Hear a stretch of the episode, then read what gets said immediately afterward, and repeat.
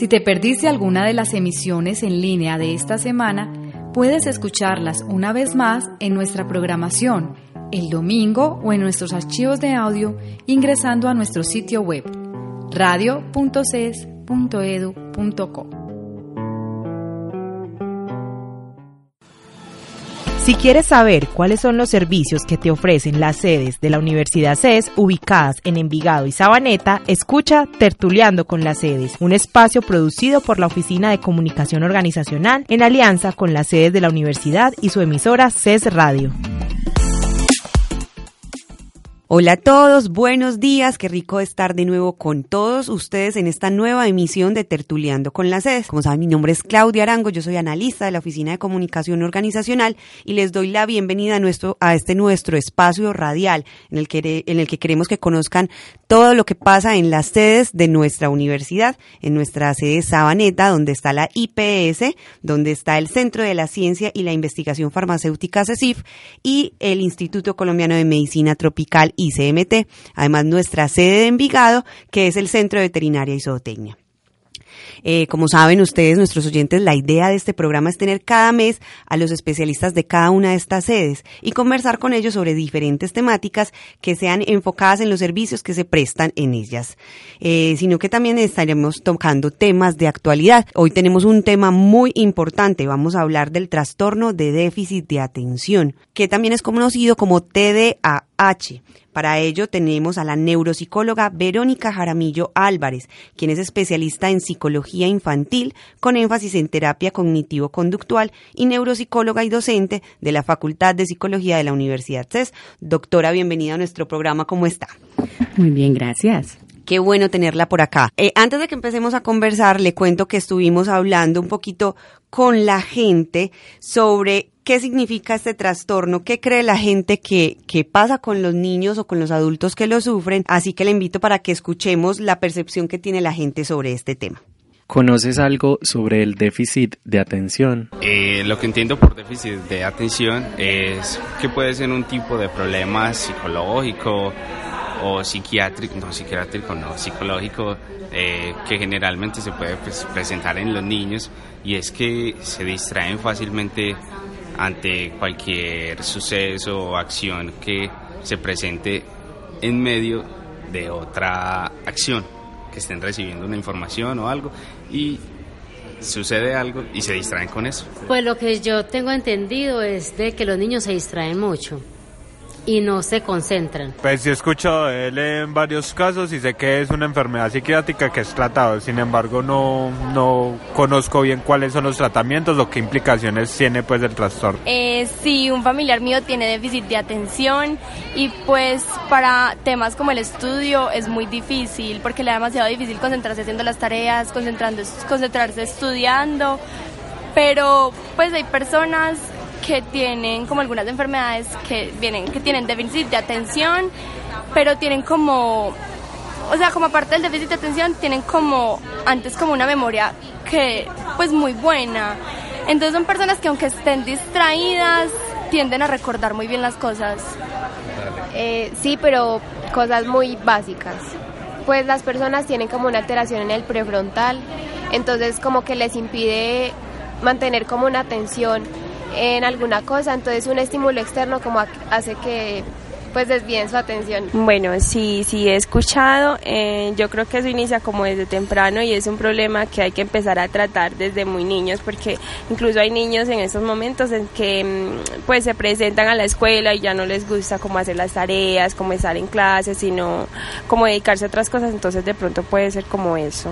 Eh, no, no conozco el tema. Bueno, no sé mucho, pero lo que he escuchado y lo que sé es que es cuando a una persona se le dificulta prestar atención y concentrarse en algo específico. No, la verdad no sé mucho del tema. ¿Conoces a alguien que tenga déficit de atención? Sí, por ejemplo, ¿qué más que la hija mía que la mantengo en la casa? Entonces ella lo que hace es que ella se desconcentra mucho. Cualquier ruidito ella la desconcentra. ¿Crees que el déficit de atención se presenta solo en los niños? Puede en ambos, sin embargo es más notorio en los niños eh, y en los adultos se puede presentar por alguna patología ya de base. Agradecemos a todas esas personas que nos ayudaron con su opinión sobre esto. Como usted escuchó, doctora, son diferentes las respuestas, aunque tenemos que como que escuchamos que claridad en algunos aspectos, también escuchamos que hay mucho desconocimiento frente al tema. Entonces es rico que comencemos a hablar sobre eso. Eh, doctora Verónica, contémosle a nuestros oyentes, ¿cómo podemos definir el déficit de atención? Bueno, el trastorno por déficit de atención con hiperactividad es un síndrome neurológico. Eh, está caracterizado por hiperactividad, impulsividad e inatención que estos, estos comportamientos eh, son inadecuados o son mucho más, em, pues, eh, eh, más, digamos, lo más complicados que los de un niño de, de, de la edad. Porque todos los niños son inquietos, todos los niños pueden tener algo de inatención, pero en estos chicos, digamos lo que son eh, eh, hacen un impacto negativo en su cotidianidad, ¿cierto? Eh, se constituye entonces como una de las, eh, digamos, los trastornos más frecuentes en la, en la infancia. como les digo, todos los niños entonces tienen estas características, pero en estos chicos son más, más complicadas estas características, hacen un impacto negativo. Realmente lo que uno tiene que ver es que hacen un impacto negativo y que causan malestar tanto en la casa como en el colegio, porque otra de las cosas que hay que resolver aquí y que tener en cuenta es que se tiene que presentar en uno, dos o tres ambientes. Más de un ambiente sí debe ser usted nos decía que es una causa infantil, ¿eso quiere decir que solo se ve en los niños o también lo podemos ver en los no, adultos? El trastorno es un trastorno de inicio en la infancia, esto quiere decir que tiene que empezar antes de los 12 años, se tienen que empezar a ver los, los, los síntomas, pero el trastorno eh, dura, puede durar toda la vida, hay adultos con TDAH, ¿sí? Eh, pero eh, sí lo que la, la condición que se tiene que cumplir es que tiene que iniciarse antes de los 12 años.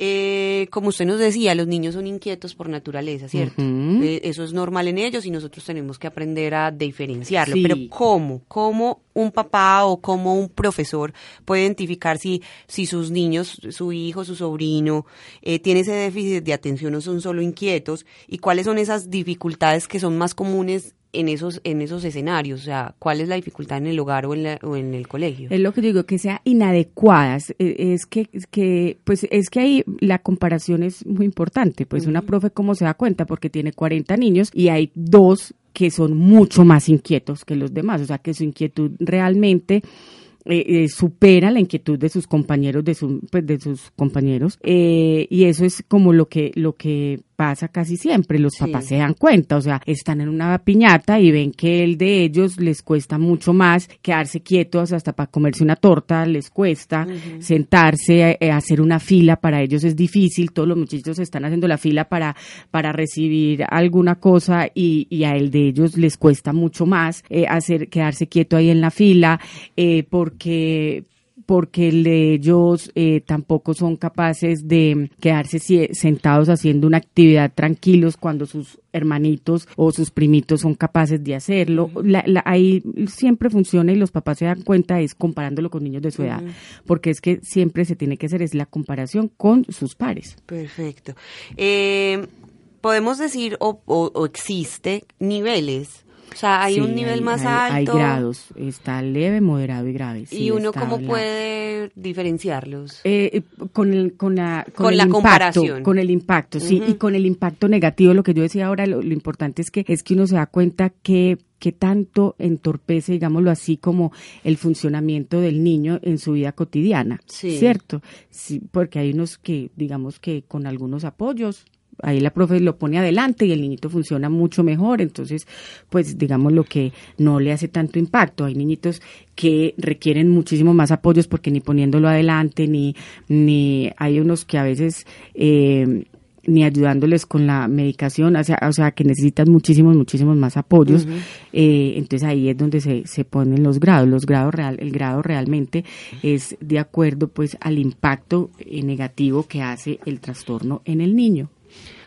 Ahorita, antes de que comenzáramos el programa, estábamos hablando de que hay una red de apoyo. Habla, la palabra que tú decías era red de apoyo.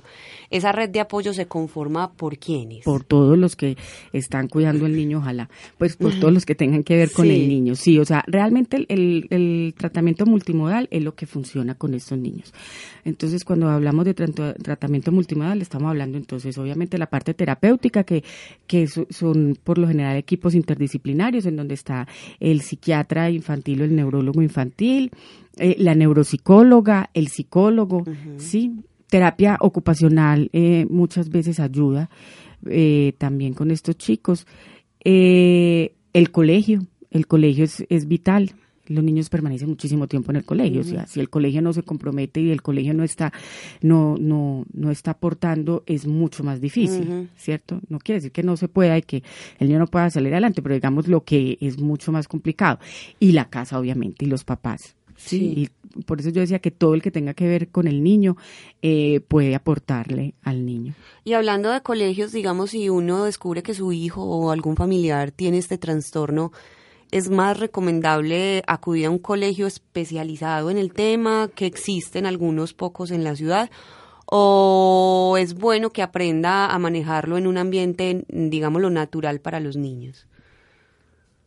Realmente es que eso ya sería el caso a caso. Hay colegios que, eh, que colaboran mucho, de hecho casi todos ahora ayudan mucho tampoco es bueno estarle quitando al niño sus compañeritos, su, su, grupo de, de compañeros y de pares, realmente eso sería ya más el caso a caso. Si realmente los, pues si a pesar de estar en el tratamiento, yo pensaría que lo primero que hay que hacer es hacer un buen diagnóstico y comenzar un tratamiento, ¿cierto? Y, y ahí se van tomando decisiones con respecto al colegio, porque porque a veces con el tratamiento y, el, y con los apoyos del colegio se puede. Pero a veces sí, las condiciones del colegio son complicadas, porque no porque el colegio eh, sea complicado, sino porque a veces son muchos niños por salón. La misma dinámica del colegio de pronto no permite hacer muchas de las flexibilizaciones curriculares que se requieren. A veces es bueno el cambio de colegio, pero el cambio de colegio yo realmente lo, lo trataría más el caso a caso. Eso es dependiente, dependiendo. Porque los niños son, muchas veces uno ve que pues las cosas no están funcionando, digámoslo entre comillas, muy bien en el colegio, pero el niño es feliz en el colegio, está súper contento en el colegio. Entonces, pues ahí cambiarlo de colegio no es la primera opción porque el muchachito está bien y, él está contento. Entonces yo realmente creo que el tema del colegio se trabajaría depende del niño, ¿sí? Eh, el déficit de atención lo estamos hablando desde la parte neuropsicólogo, de, de psicología, perdón pero también es un tema tratado desde la psiquiatría. Sí, sí, no, es que yo, como decía yo ahorita, es importante un, un, equipo interdisciplinario. O sea, puede estar tratado por los dos, psiquiatría y neuropsicología al mismo tiempo. Sí, sí, o neurólogo, neuropediatra. Eh, sí, sí, se, de hecho se debe tratar muchas veces al mismo tiempo. Eh, la gente le tiene mucho temor porque siempre pensamos que cuando se remite al neurólogo o al psiquiatra necesariamente va a haber una medica, va a haber medicación. Pero no es muchas veces es pues a veces se requiere la medicación eso no hay no hay discusión. Pero es también para hacer un seguimiento pues desde la, desde esa disciplina. Sí para estar también pues muy pendiente cuando se requiere la medicación y hacer pues el eh, digamos que hacer la intervención a tiempo pero sí, el, equipo interdisciplinario es muy importante y psicología también. A mí me parece muy importante el trabajo con la familia, porque si la familia todos no están muy conscientes de lo que está pasando con el niño, ¿sí? Como yo decía ahorita al principio del programa, como todos los niños son inquietos, y eso es una realidad, los niños son inquietos y, deben ser inquietos. Pero entonces, eh, a veces los familiares no entienden que la inquietud de su hijo ya sí pasa a los niveles de lo que se esperaría para un niño de su edad. Eh, entonces, si ellos no están muy conscientes de esta situación, es muy complicado. De hecho, con que un solo familiar no esté muy consciente es muy complicado. Entonces, eh, la terapia eh, por psicología y a veces la terapia familiar sirve mucho y es necesaria. Entonces, por eso yo les decía ahora que un equipo interdisciplinario es muy interesante y es muy importante. Perfecto. Esta, esta conversación está muy interesante, pero vamos a salir a una pequeña pausa y ya continuamos en Tertuleando con la CES para seguir hablando sobre el tema de déficit de atención en niños. Si quieres saber cuáles son los servicios que te ofrecen las sedes de la Universidad CES ubicadas en Envigado y Sabaneta, escucha Tertuleando con las sedes, un espacio producido por la Oficina de Comunicación Organizacional en alianza con las sedes de la universidad y su emisora CES Radio. Regresamos a Tertuleando con las sedes. Hoy estamos con la doctora Verónica Jaramillo Álvarez, quien hace parte del equipo de profesionales del Centro de Atención en Psicología de la IPS C Sabaneta y que ofrece este servicio de neuropsicología. Eh, continuamos conversando. Eh, quería preguntarle sobre la aceptación. Eh, hay personas que los aceptan y hay otras ocasiones que es como el rechazo por parte de los padres y la familia. Si mi hijo tiene ese déficit de atención, ¿debo medicarlo? Obligatoriamente o se puede tratar de alguna otra manera? Depende de los niveles. Depende, eh, depende de los niveles, depende de la familia. Vea, porque al no medicar a un niño, eh, uno podría tener un, un, tratamiento exitoso, claro que sí. Lo que pasa es que se requeriría mucho más apoyo de la familia, ¿cierto?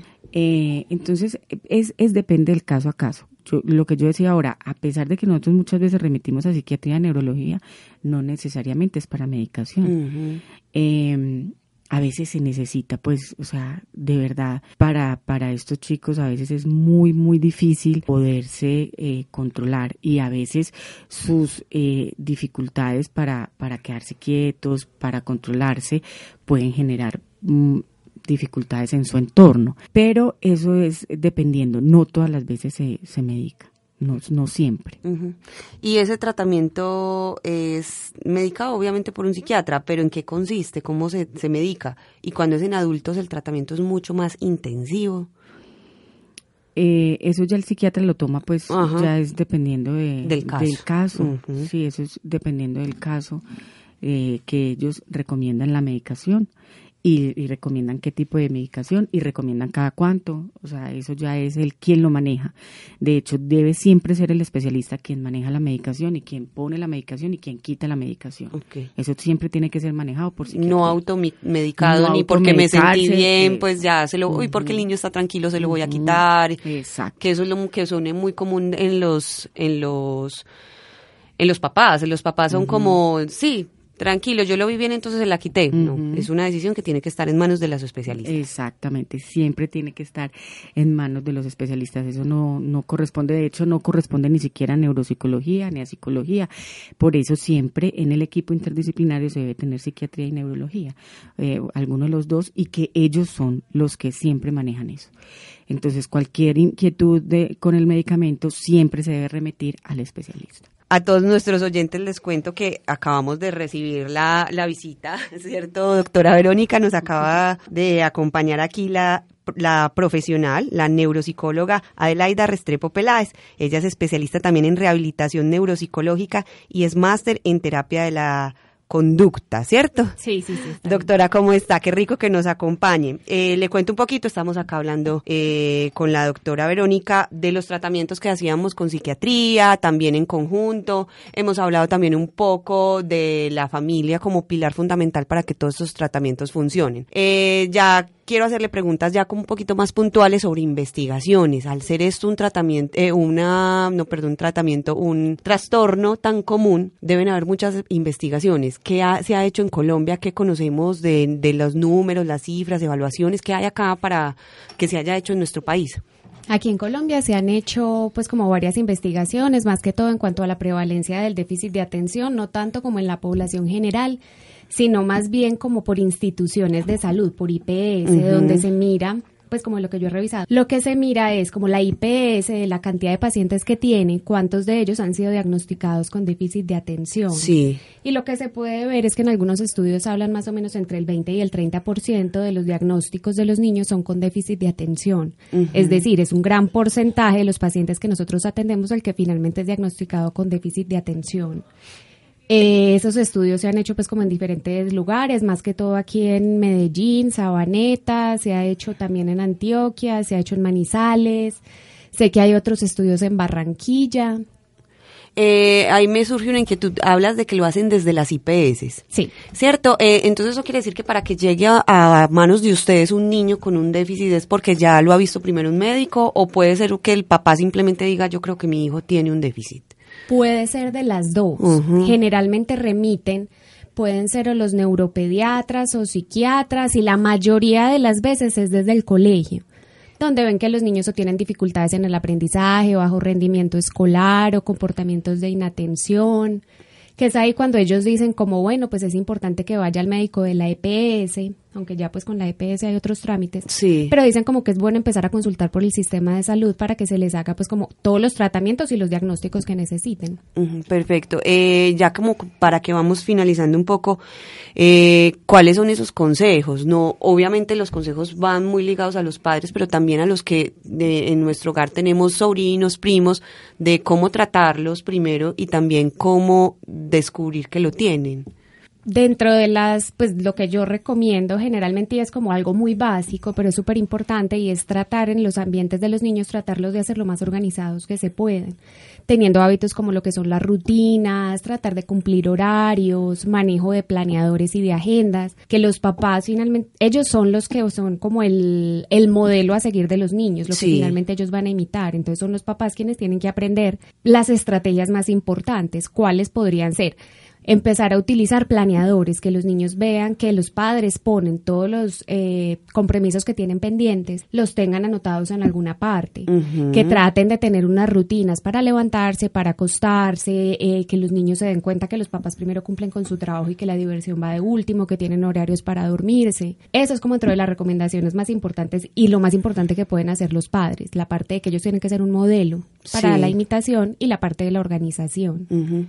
Eh, ya en cuanto a la otra que me habías dicho. Familiares. Yo tengo mi primo, entonces ya sé que tiene ese trastorno. ¿Yo qué debo hacer para tratarlo? Pues lo principal que hay que hacer es acudir pues como al especialista, Sí. ¿cierto? Que en estos casos pueden ser o neuropediatras o psiquiatras, no, neuropediatras, psiquiatras, neuropsicólogos y psicólogos. No uno puede tener tratamiento por todas las anteriores, por las cuatro especialidades que puedo nombrar, o según las dificultades, pues como más predominantes en los niños, puede ser únicamente por uno o por do- dos de las especialidades que nombré, dependiendo pues como del, sí, del área que esté más afectada Sí. en el niño. Pero mi trato hacia el niño, o sea, yo ya sé que mi sobrino tiene un déficit. Yo, que no soy el papá, ¿cómo debo manejarme con él? Tratar de ser primero un poco más comprensivo, entender que los niños que tienen déficit de atención, normalmente, por ejemplo, para recibir las órdenes, no se aprenden órdenes que tengan tres y cuatro pues, pedazos, Sí. sino que puedan tener una o dos. Entender que a ellos se les va a olvidar si le digo cuatro cosas. ¿sí? Lo otro es tratar pues como de comprender que es que no es solamente que el niño sea perezoso, a veces les da pereza, pero no es únicamente cuestión de pereza, a veces realmente es una incapacidad de los niños para concentrarse y para dar lo mejor que ellos tienen para dar. Sí. Y es como comprender ese eso, que es algo del neurodesarrollo y que ellos muchas veces tratan de compensar, pero a veces no son capaces. Pues como ser más eh, sensibles frente a las dificultades que ellos puedan presentar sin juzgar demasiado.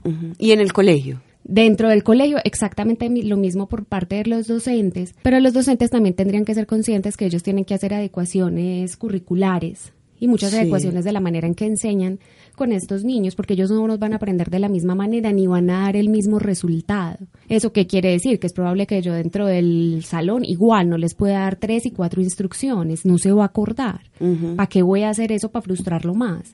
Entonces, darle menos instrucciones, tratar de recordarle las reglas de clase, poner relojes dentro del salón para que los niños sepan cuánto tiempo tienen para hacer las actividades y que los niños tengan muy claro qué se espera de ellos dentro del ambiente escolar, que permanezcan sentados, pero por ejemplo en educación física no se espera eso. Sí. Como que cada profesor les deje muy claro qué es lo que esperan Que se quede sen- pues tampoco vamos a poner 20 cosas, pero pues que se quede sentado, que copie y que esté en silencio. Y pare de contar, no le podemos poner más reglas porque ya son demasiadas y finalmente tantas no nos las va a cumplir.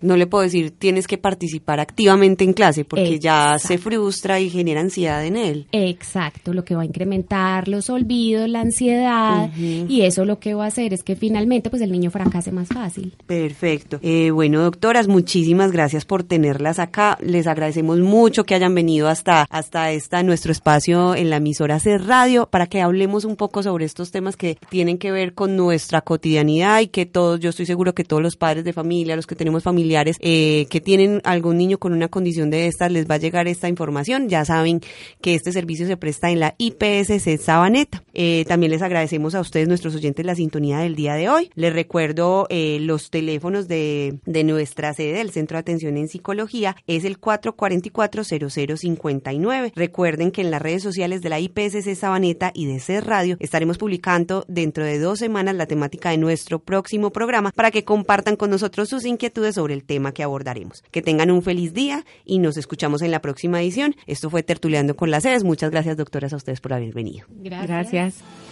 Si quieres saber cuáles son los servicios que te ofrecen las sedes de la Universidad CES ubicadas en Envigado y Sabaneta, escucha Tertuleando con las sedes, un espacio producido por la Oficina de Comunicación Organizacional en alianza con las sedes de la universidad y su emisora CES Radio.